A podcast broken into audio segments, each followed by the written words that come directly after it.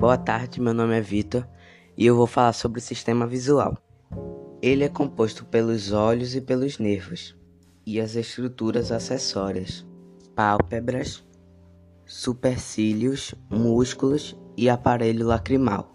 No olho está presente o cristalino, cuja função consiste em sua adaptação para suprir as necessidades solicitadas pela visão, funcionando como uma lente.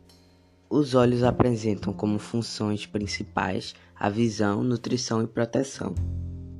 Ao receber a luz, os olhos a convertem em impulsos elétricos e são enviados ao cérebro, de onde são produzidas as imagens que vemos.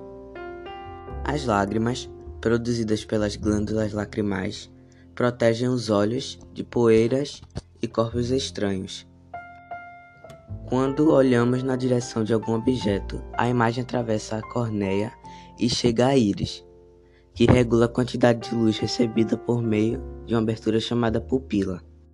Quanto maior a pupila, mais luz entra no olho. Passando a, passada a pupila, a imagem chega ao cristalino e é focada sobre a retina. Enfim, o globo ocular é a estrutura onde se manifesta o sentido da visão para todos os seres vivos que a possuem mas o sentido visual também apresenta doenças, como miopia e catarata, e, muita, e entre outros.